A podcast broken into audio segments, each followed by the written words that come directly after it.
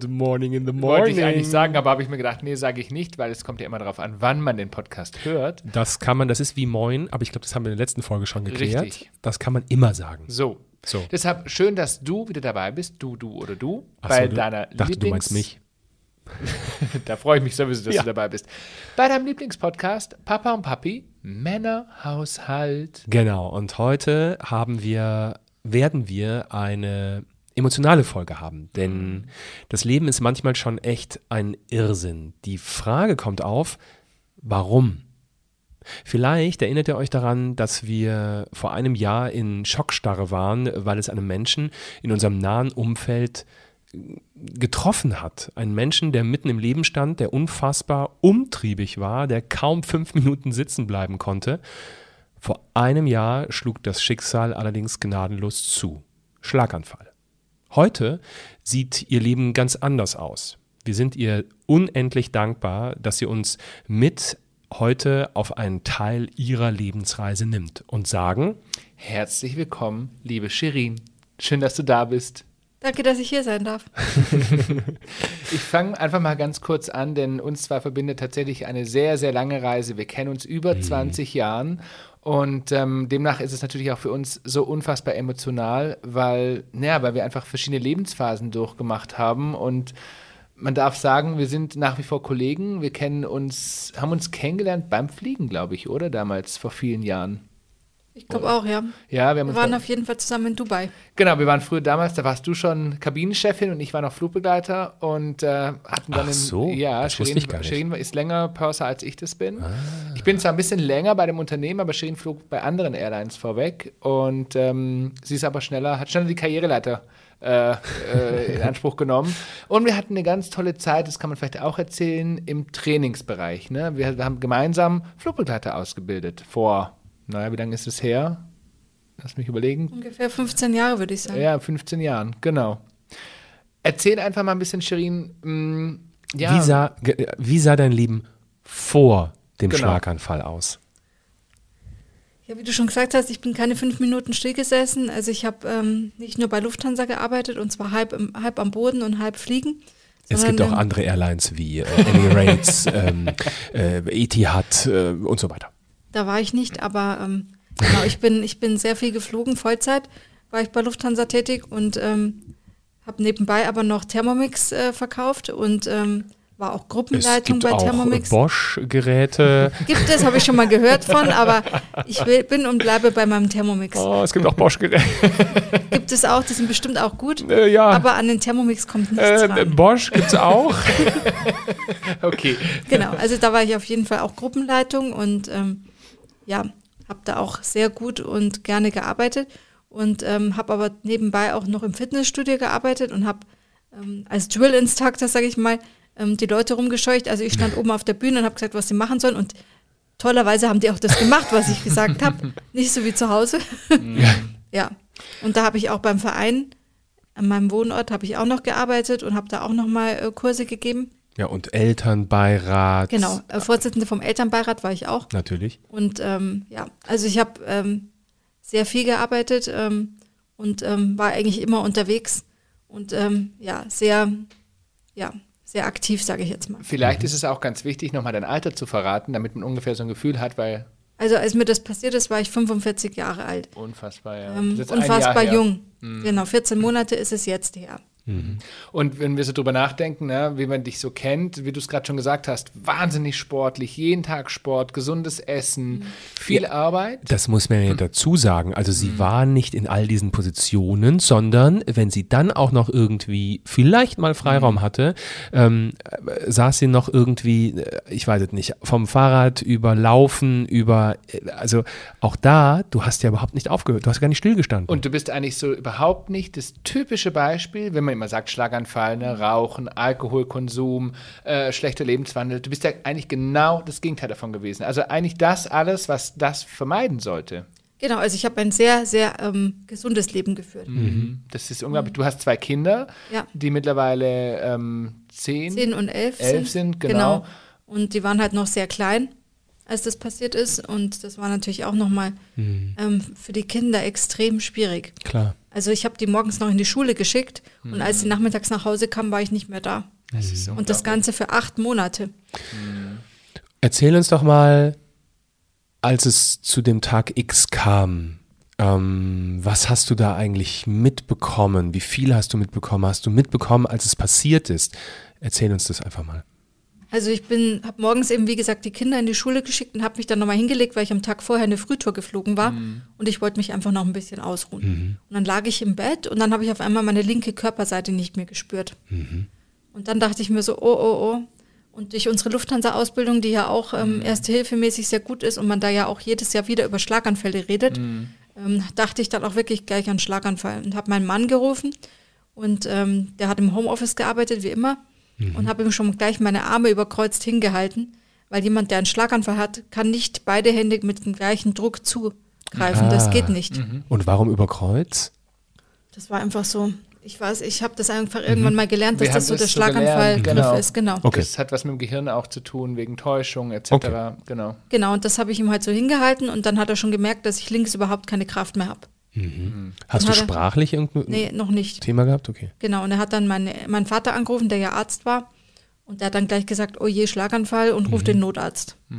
Genau, so kam das. Und dann äh, kamen die auch relativ schnell und ähm, haben mich dann gleich mitgenommen. Ähm, was ich halt noch, also mir ging es wirklich schlecht auf der Fahrt und ich dachte mir dann nur so, wenn jetzt noch was passiert, dann war es das.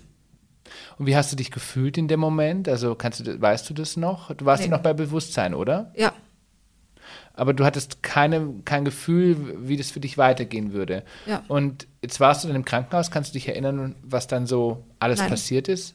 Kannst Nee, du dich gar nicht mehr dran Nee, erinnern? Gar nicht. Okay. Nochmal ganz kurz zu dem Moment zurück, ähm, wenn du so für dich realisierst, das kann ein Schlaganfall sein. Was geht denn in dem Moment in einem vor? Was für Gedanken hast du? Weißt du das Angst. Man hat halt wirklich Angst. Man weiß ja nicht, also wir haben ja gelernt, das ist lebensbedrohlich. Und natürlich hat man da einfach Angst. Vor allem, wenn man dann an seine Kinder denkt. Ja, klar. Du bist im Krankenhaus gewesen. So. Und wie ging es da weiter? Wie viel, also, oder wann, ab was, an was kannst du dich wieder erinnern? Also ich habe halt viel mit meinen Eltern im Nachhinein drüber geredet und die haben halt gesagt, ja, ich hatte halt eine Thrombose und die wurde halt dann entfernt. Aber anscheinend haben sie sie nicht komplett entfernen können. Und dann gibt es halt so eine sogenannte Lyse, das ist, um das Blut zu verdünnen, damit das alles wieder besser fließen kann. Okay. Und dann ist das Unfassbare passiert, nämlich du hast am gleichen Tag, ne, also morgens Mhm. war der eine Schlaganfall und dann abends hast du tatsächlich einen zweiten Schlaganfall Genau. erlitten. Und das war definitiv der deutlich schlimmere Schlaganfall. Das kann man jetzt so gar nicht sagen. Also mir haben halt die Ärzte gesagt, meine rechte Gehirnhälfte ist halt komplett weg. Genau, aber das war ja beim ersten Schlaganfall erstmal noch gar nicht so groß. Also du konntest, glaube ich, danach, wenn ich mich richtig erinnere, auch Erzählungen auch von dein, deines Mannes. Du hast telefoniert, Du hast mit telefoniert. Genau, ich habe telefoniert gesprochen, genau. mit meinen Eltern und mit meinem Mann und mit den Kindern auch kurz. Genau. Und ich konnte auch meine linke Seite wieder spüren. Mhm. Genau, und deshalb sage ich jetzt mal als Nicht-Arzt, aber der zweite war, glaube ich, tatsächlich der, der viele Dinge verursacht hat, die jetzt heute eben nicht mehr funktionieren. Ne? Und das war abends. Ja, es war halt im Laufe des Tages, also es ging mir, glaube ich, schon im Laufe des Tages erstmal besser. Aber dann zum Abend hin ging es mir immer schlechter und ich habe mich dann auch nur noch übergeben. Dann habe ich auch Sprachstörungen und so gekriegt. Aber das Blöde war halt, dass das Krankenhaus nicht reagiert hat. Und die hätten mich einfach verlegen müssen. In eine Klinik, die spezialisiert darauf Auf Kopf, quasi ja. ist, ja. Ja, Und da genau. hat keiner drauf geachtet. Nee, die haben mich vier Stunden lang liegen lassen. Wahnsinn. Okay. Und sag mal, ich, ich habe gehört, ähm, dass ein, also dass es, dass ein zweiter Schlaganfall innerhalb kürzerer Zeit nach dem ersten, dass das öfter auftreten kann, ne? Ja, das kann wirklich öfter auftreten. Das ist gar nicht so selten. Das ist wie das ähm, ja, Schlaganfallpatienten, also 50 bis 80 Prozent danach eine ähm, Depression bekommen, Okay. Schlaganfall, und ähm, viele auch an epileptischen Anfällen erkranken. Eine Depression, weil sie mit der Situation nicht klarkommen? Ja, und mit dem, was sich alles ändert, ne? Ja, genau, genau. Ja, ja. Okay. So, und was ist dann an diesem Abend passiert? Du weißt es wahrscheinlich, du hast es wahrscheinlich nicht mehr erlebt, aber du weißt es aus Erzählungen. Ich möchte es jetzt nicht erzählen, weil ich kenne die Geschichte, aber vielleicht kannst du es selber nochmal erzählen, was an diesem Abend dann passiert ist, als du im Klinikum lagst. Also es kam halt eben der zweite Schlaganfall und ähm, die haben halt eben vier Stunden lang nichts gemacht. Und erst als ich dann schon in einem, stand dann auch im Arztbericht so drin, in einem vormorbiden Zustand war, also kurz vorm Sterben. Wahnsinn. Und äh, komatös war. Erst dann hat man mich verlegt mit äh, Hubschrauber und allem drum und dran Mhm. ähm, in eine andere Klinik mit einem Kopfzentrum. Und die haben dann nachts um, um eins oder so haben die dann angefangen, haben den Kopf aufgemacht Wahnsinn. und haben meine Schädeldecke rausoperiert. um den Druck, da, du hast Genau. Blutung Platz gehabt, zu schaffen. Genau, um Platz zu schaffen. Ja, um den Druck abzubauen. Wahnsinn. Und ab dem Moment warst du tatsächlich für mehrere Tage, Wochen, Wochen. im Koma, glaube ich. ne? Ich kann mich nicht Genau. mehr erinnern, wie viele Ta Wochen das war. Drei Wochen ungefähr war ich im Koma. Genau. Im künstlichen Koma, um dem Körper eine Chance zu geben. Man hat mir schon Medikamente gegeben, mit Mhm. denen ich dann quasi Genau. länger und tief geschlafen habe. Ja. Daran erinnerst du dich auch gar nicht Nee, mehr? überhaupt nicht. An die ganze Zeit nicht, leider. Auch irgendwelche Träume? Das frage ich ganz Mhm. bewusst. Man sagt ja immer, Koma-Patienten träumen auch. Erinnerst du dich an irgendwas? Leider nicht. Ähm, also meine Mutter Mhm. lag ja auch mal lange im Koma und ich habe ihr ja vorgelesen und die wusste danach noch, über was ich ihr vorgelesen habe. Ernsthaft? Ja. Wahnsinn. Das finde ich ganz toll. Und meine Mutter hat mir jetzt auch sehr viel vorgelesen, als ich im Koma war, aber ich kann mich leider wirklich Mhm. an nichts erinnern. Ja, im Bewusstsein nicht, ne? Da weiß man nicht, wie viel das Unterbewusstsein eben Ja. abgespeichert hat Ja. und vielleicht auch, wie sehr das geholfen hat. Ne? Ja, das, das war halt wirklich eine harte Zeit, weil man wusste halt nicht, ob ich überhaupt je wieder aufwache Mhm. und wenn ja, in welchem Zustand ich dann bin.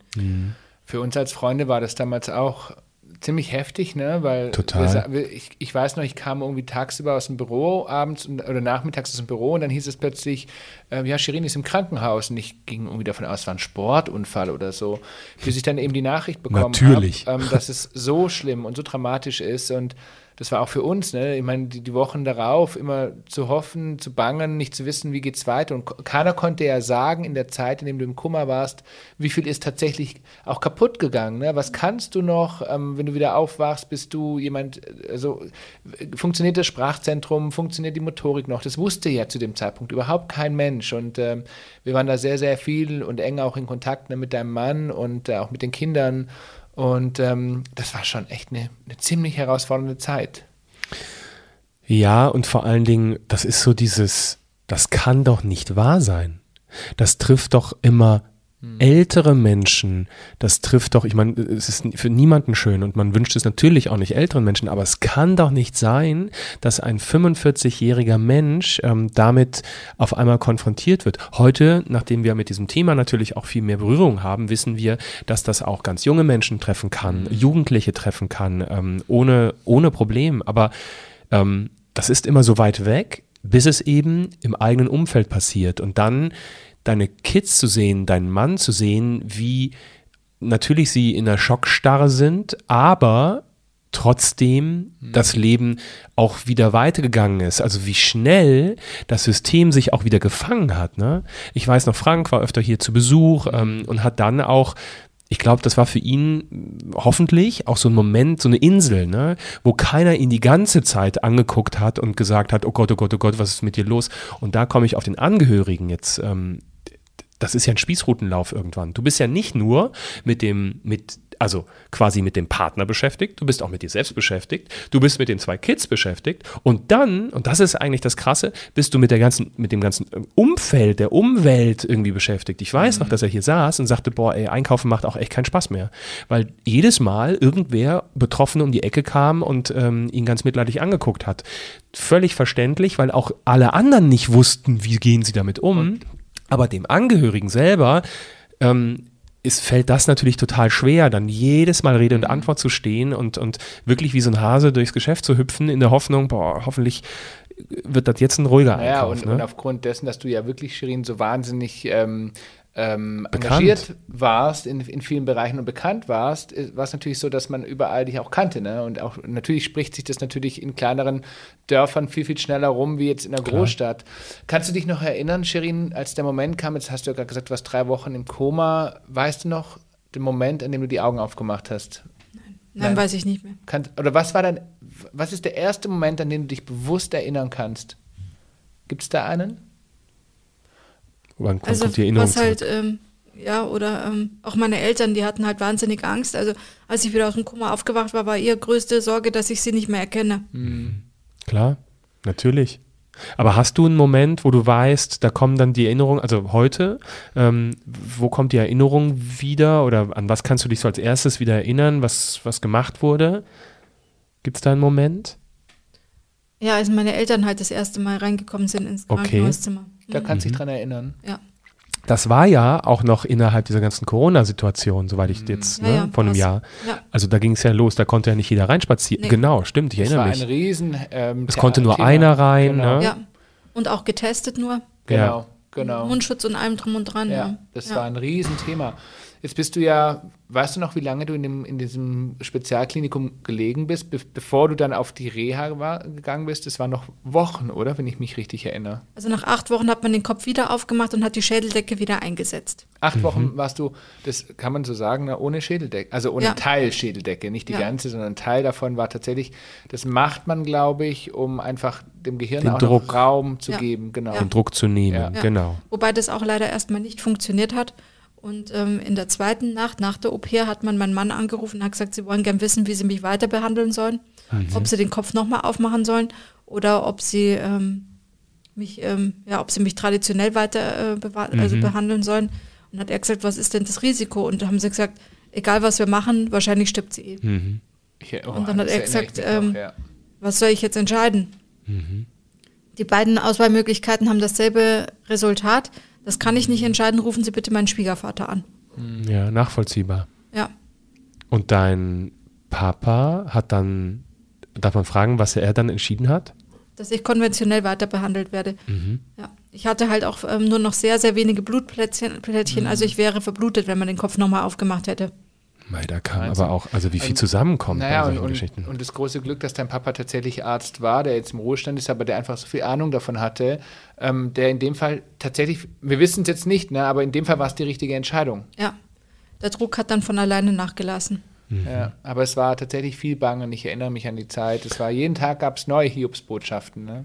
Du hast irgendwann dann Shirin zum ersten Mal im Krankenhaus Ja. besucht. Hm, Ich habe sie, habe ich dich im Krankenhaus in der Reha Ja, besucht? Da nee, das- jetzt kurz überlegen. Nee, es war in der Reha. Diese zweite Klinik, genau. Genau, da hattest du bereits die OP der Schädeldecke hinter dir. Das heißt, du warst, man- wie darf, darf man das so sagen, wiederhergestellt. Ne? Das war ja für dich auch ein Thema. Ich erinnere mich, die Optik, weil es ja alles geschwollen ist. Und wer dich eben vorher kannte, du warst immer jemand, du bist nie ohne Make-up aus dem Haus. Ne? Immer top gestylt, immer jemand, der, also man hätte dich hier sozusagen beim Einkaufen nie ungestylt äh, ge- getroffen. Demnach, und das ist ja ein, ein Teil von dir und plötzlich zeigst du dich ja in einer ganz anderen Facette. Ne? Man glaubt erstmal, dass es kein Thema ist, aber mit einem selber, man zeigt sich ja dann doch irgendwie anders, wie man Ja, sonst. und der Kopf war ja auch, die Haare wurden So. ja auch entfernt und der Kopf war da durch die Operationen und diese Schädeldecke und so war er ja auch, ich sage jetzt mal, verbeult. Genau. Genau. Also nicht mehr so wie vorher.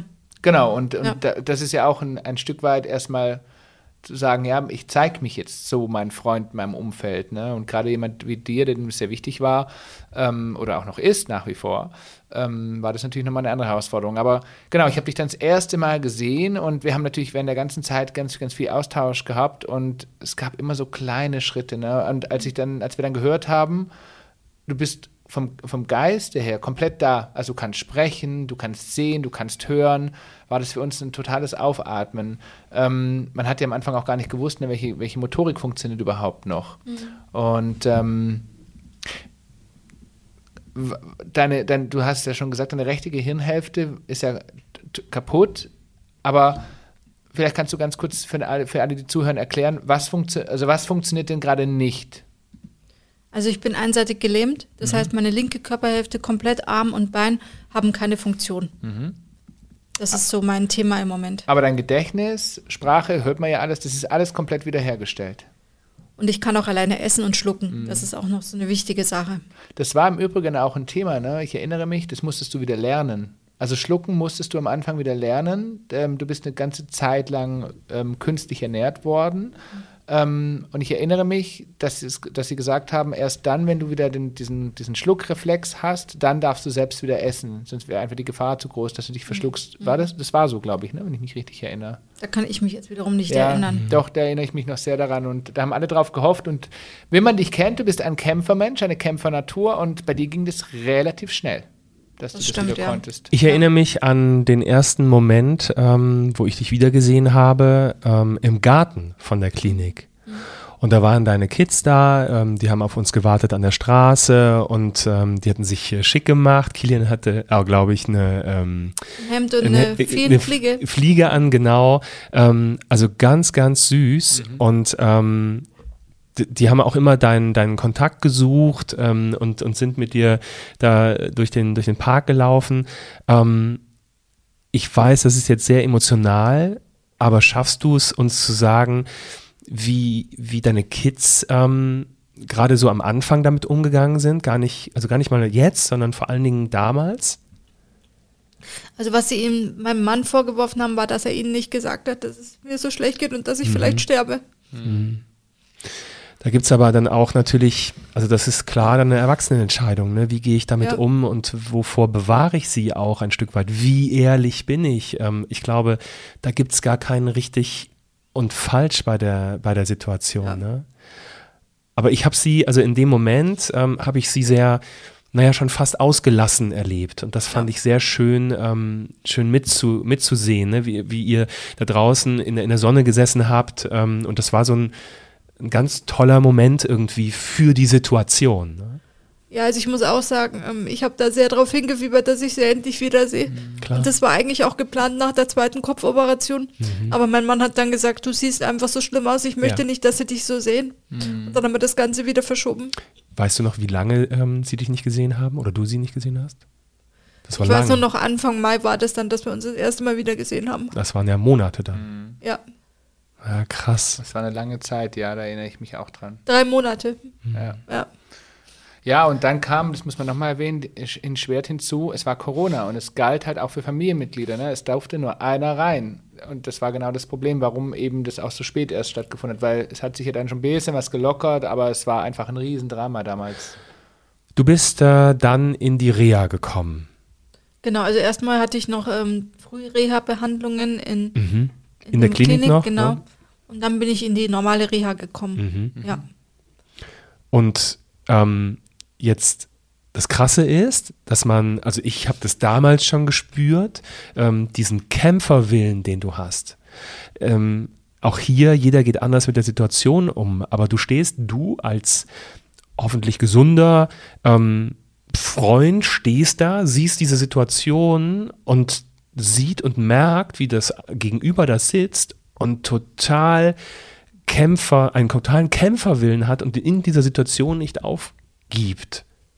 Wie schwer ist dir das gefallen, gerade am Anfang? Ähm, interessanterweise gar nicht, weil ich habe mir immer gedacht, ich muss was machen, weil sonst bleibst du immer da stehen, wo du bist und dann kommst du nie weiter. Du hast ja Aber ich habe da angefangen. gar keine Gedanken mehr drüber gemacht, ehrlich gesagt. Hast du nicht sogar in den Zeitraum irgendwo angefangen, wieder äh, Küchengeräte zu verkaufen vom Krankenhausbett aus? Ja. Irgendwas habe hab ich da in Erinnerung. Also ähm, wenn sich jemand bei mir gemeldet hat, dass Ja. er einen möchte, dann habe ich den natürlich auch Ja. verkauft. Aber seitdem ich, seit dem Februar letzten Jahres, wo das passiert ist, habe ich eigentlich Mhm. gar keine Geräte mehr verkauft. Also Aber- aber- eine Handvoll vielleicht.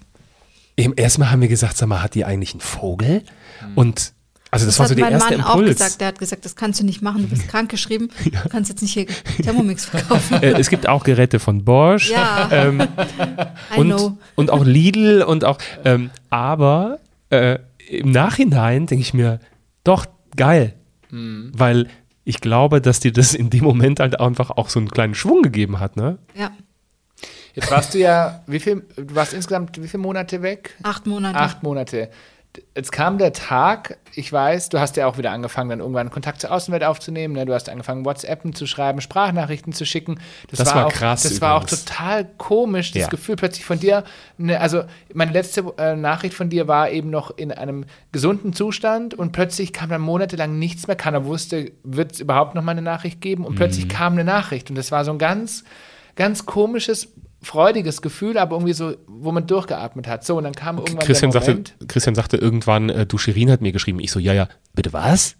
Wie, sie hat geschrieben? So, ja, Und irgendwann kam der Moment, wo wir gewusst haben, jetzt kommst du irgendwann nach Hause. Und vielleicht kannst du mal kurz erzählen, wie so deine ersten Tage zu Hause waren, ähm, wie so dein jetziges Leben ist.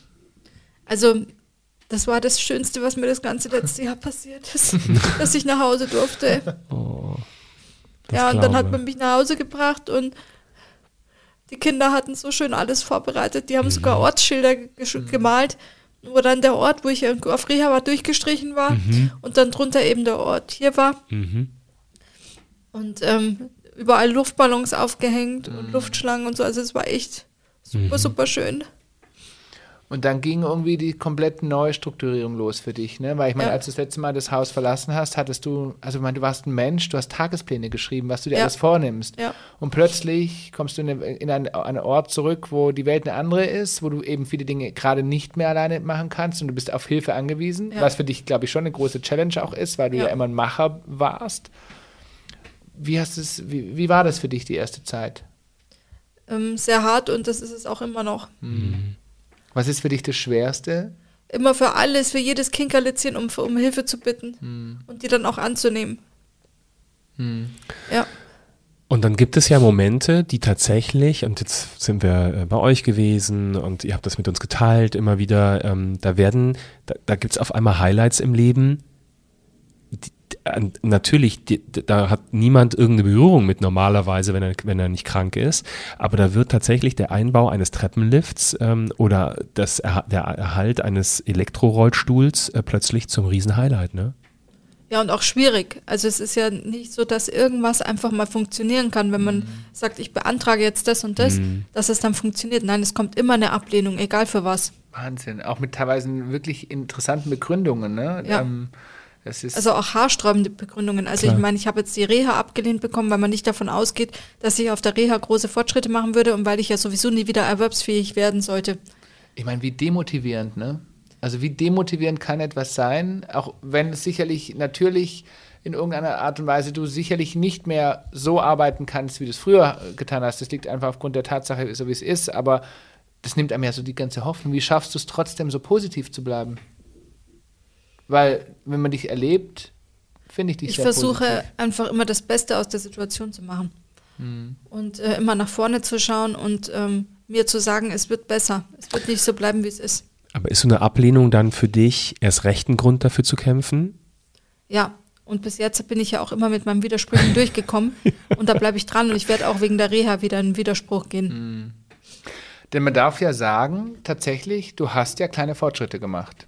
Fortschritte im Ja. Sinne von, also wo du das erste Mal da warst, zu heute. Und vielleicht kannst du da auch noch kurz erzählen, was sich, was sich verändert hat. Also ich habe schon ähm, große Fortschritte gemacht, finde ich. Ähm, ich kann halt meine linke Hand wieder zusammenkrallen. Ich kriege sie zwar nicht auseinander, aber ich bringe sie zusammen. Ich kann quasi eine Faust machen.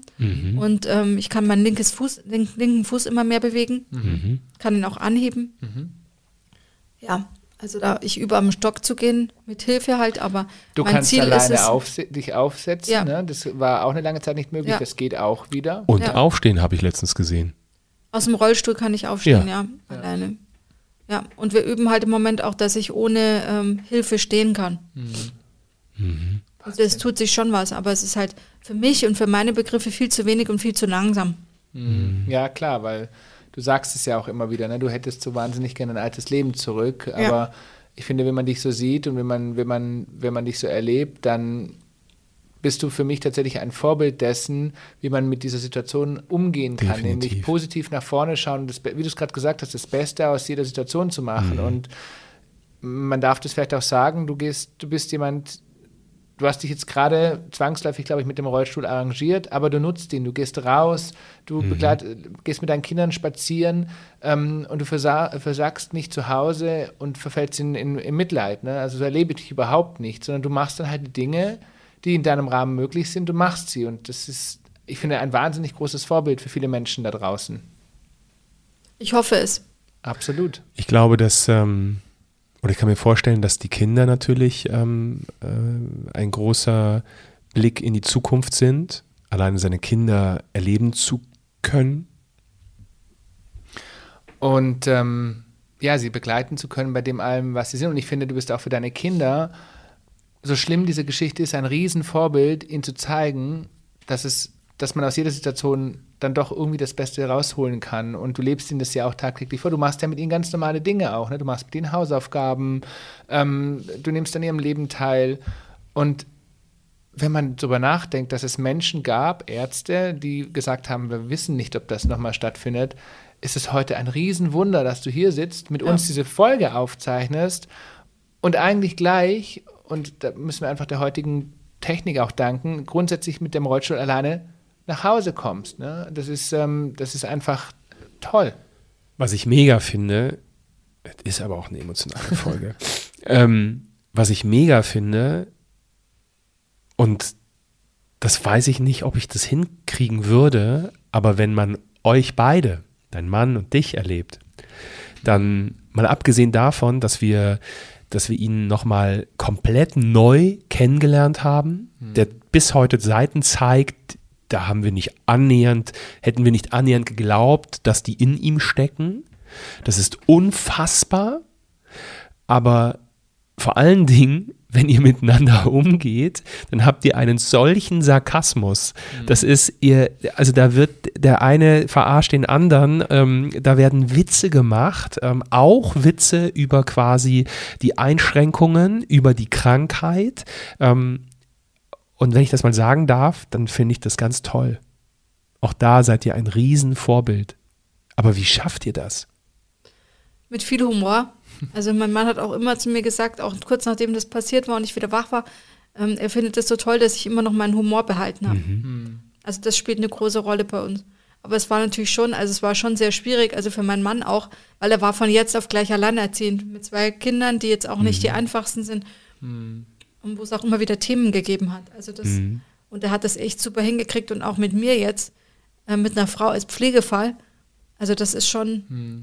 für ihn auch tagtäglich eine Herausforderung. Aber er macht es so großartig ja. und er ist so liebevoll und er ist so, so fürsorglich und ähm, das kann man wirklich sagen. Ne? Und ich meine, wir, wiss, wir wissen das alle, wenn du von heute auf morgen mit zwei schulpflichtigen Kindern da stehst, da gibt es ja auch ganz viel bürokratisches Zeug, was erledigt ist. Das war gerade auch zum Schulwechsel noch, ne? von dem Großen und was er da alles also wirklich machen musste, damit es weiterläuft. Und viele Dinge, und das ist ja so in der Beziehung, der eine kümmert sich mehr um das, der andere kümmert sich mehr um das und er musste sich auch erstmal da reinarbeiten, äh, was, was, ähm, was du tatsächlich schon angefangen hattest. Und ja. vielleicht, wenn ich eine Sache sagen darf für die ganzen Zuhörer da draußen, was so wichtig ist, dass man über Dinge, und das hat, glaube ich, euch, euch auch geholfen, denn Frank wusste immer, was dein, was dein Wunsch war bezüglich der Schu des Schulwegs des Großen. Ne? Also er, er wusste, auf welche Schule er gehen soll. Und ich glaube, es ist so wichtig, dass man über solche, wirklich solche Sachen spricht, weil genau wenn sowas passiert, dann weiß man, wie man auch im Sinne seines Partners handeln kann. Finde ich ganz, ganz wichtig. Also ähm, aus meiner Erfahrung heraus muss ich sagen, und das möchte ich auch jedem draußen mitgeben, ähm, es ist so wichtig, eine Patientenvollmacht zu machen. Mhm. Weil, also er hat innerhalb von den ersten Wochen sechsmal diese Vollmacht gebraucht, damit Wahnsinn. er überhaupt wusste, was los ist und dass er auch überhaupt mitreden Überleg durfte mal. und so. Danke also das ist wirklich super, super wichtig und das kann man sich einfach im Internet ausdrucken und selber ausfüllen. Das ist wirklich kein Act mhm. und nicht schwer. Aber es ist einfach wirklich wichtig, wenn einem sowas passiert, dass die Angehörigen wissen, was zu tun ist und wer was tun kann überhaupt. Mhm. Danke, Shirin, dass du das nochmal sagst, weil es unfassbar wichtig ist. Das sind solche Dinge, die schiebt man so gerne vor sich ja. her. Und dann passiert es ne? und man denkt sich, warum habe ich es nicht früher gemacht? Ja. Jetzt schauen wir mal ganz vorsichtig in die Zukunft. Hm. Was ist für die Zukunft dein Wunsch? Also mein größter Wunsch wäre es natürlich, dass ich alleine wieder gehen kann. Mhm. Aber mein nächstes Ziel ist, dass ich alleine am Stock gehen kann. Mhm. Das heißt, du denkst in Etappen. Ja. Du, du wünschst dir in Etappen. Mhm. mhm. Ja, ein Wunsch, den, wo, wo wir so die Daumen drücken, dass der in Erfüllung geht. Ähm, wir wissen, du bist eine starke Persönlichkeit ähm, und das waren die schönen Momente zu sehen, dass du das nicht verloren hast, dass du da dann ne, auf deinem Stuhl sitzt und mal klar das Kommando angibst. Ähm, ich glaube, das ist extrem wichtig und es hat dir geholfen in der Vergangenheit. Ähm, und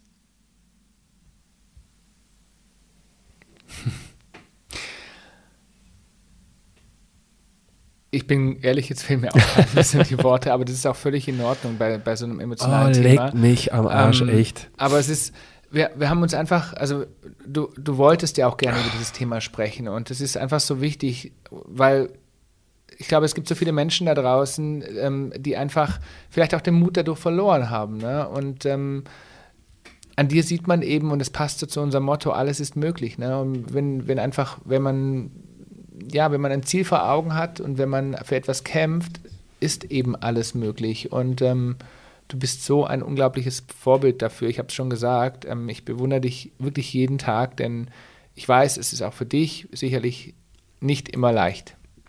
Gibt es etwas, was du uns noch sagen möchtest, also was du den Menschen da draußen sagen möchtest? Ähm, dann hättest du jetzt die Möglichkeit. Also was ich noch mitgeben möchte ist, auch wenn einem sowas passiert, man ist immer noch der Mensch, den man vorher war. Und ähm, es gibt keine Angst, Berührungsängste zu haben. Weil ich habe schon gemerkt, es gibt Personen, mit denen ich auch befreundet war, die auch aus meinem Leben verschwunden sind, Mhm. ähm, die mich halt, also wer mich nicht einmal in acht Monaten besucht hat, ähm, da muss ich auch ehrlich sagen, da schließe ich dann auch so ein bisschen damit ab. Und ähm, genau, also ähm, oder einfach vielleicht die Person fragen, ob das in Ordnung ist, dass man sich ganz normal verhält wie sonst auch immer. Ja. Also, Also, da in den Kontakt, in den Kontakt gehen, ne? Ja. Weil ich glaube, dass ganz viele komplett überfordert sind von außen mit der Situation und man überhaupt nicht mehr weiß, was möchtest du, ne? Was hilft dir? Ähm, ist es okay, dich anzufassen, ne? dir die, die Hand auf die Schulter zu tun? Ähm, findest du das vielleicht doof? Ähm, also ich glaube, dass, dass viele das gar nicht so böse meinen, aber dass sie einfach nicht wissen, wie sie damit umgehen sollen. Ja. Und vielleicht auch, ne, einfach mit dir über tatsächlich normale Themen zu sprechen und dass sich eben nicht immer alles nur um die Krankheit, um den Schlaganfall dre- dreht, sondern tatsächlich einfach dich ganz normal mit zu integrieren, weil du hast das Glück, du kannst es. Und das ist, glaube ich, ganz wichtig auch. Also was noch mein großes Ziel ist, ist, dass ich wieder allein auf Toilette gehen kann. Ja, Weil das klar. ist schon echt auch ein schwieriges Thema, dass man dafür um Hilfe fragen muss und die auch annehmen muss. Das ist schon echt schlimm. Ja, weil man ja auch ein Stück weit seiner, seiner Würde auch verliert, ne? Also das, was, was man eigentlich immer, ne, ich mache immer auch immer uns immer die Haus, die, die Haustür sei schon, die Haustür sowieso, aber die Tür zu, wenn, äh, wenn ich aufs Klo gehe und äh, Absolut. will dann nicht fünf Leute drumherum springen haben, klar.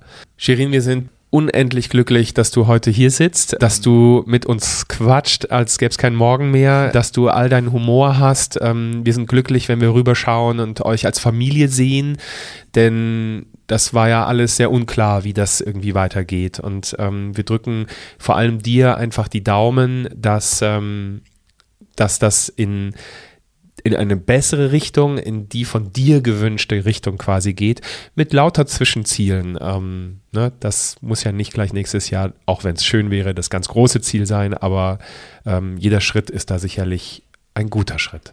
Jetzt ist es so, dass du ähm, auch ein bisschen Menschen da draußen etwas mitgeben möchtest, dass du ihnen auch Mut mitgeben möchtest. Und das versuchst du gerade tatsächlich auch ein Stück weit über dein Instagram-Profil. Ähm, einfach vielleicht auch Fragen zu beantworten für, unter Gleichgesinnten. Es gibt sicherlich Menschen da draußen, die haben Ähnliches erlebt. Und da findet man dich unter Shirin Pur und Tour. Wir verlinken es auch nochmal dann in unserem Instagram-Profil. Und ähm, ja, dann versuchst du einfach auch ein Stück weit Alltag zu zeigen. Ne? Und ähm, da sieht man dich in deinem vorigen Leben und man sieht dich in deinem heutigen Leben. Und wenn man dich heute sitzen sieht, sehe ich keinen großen Unterschied mehr, habe ich dir gerade schon gesagt. Aber wir wissen eben alle, es gibt einen Unterschied. Ne? Genau. Shirin, danke, dass du dabei warst. Danke, dass ihr Wir das mit freuen, mir uns, gemacht habt. wir freuen uns Sehr auf viele, gerne. viele we- weitere tolle Jahre, lustige Jahre und Geburtstagsfeiern und alles, was dazu kommt. Und ich würde mich freuen, wenn wir uns an dieser Stelle einfach mit zeitlichem Abstand treffen und du uns erzählst, äh, wie es weitergegangen ist und ähm, du vielleicht ganz anders hier dann sitzt. In diesem Sinne, schön, dass ihr dabei wart. Guckt gerne bei uns auf Instagram unter Papa und Papi vorbei. Und ansonsten hören wir uns nächste Woche wieder bei Papa und Papi. Männerhaushalt. Tschüss. Tschüss.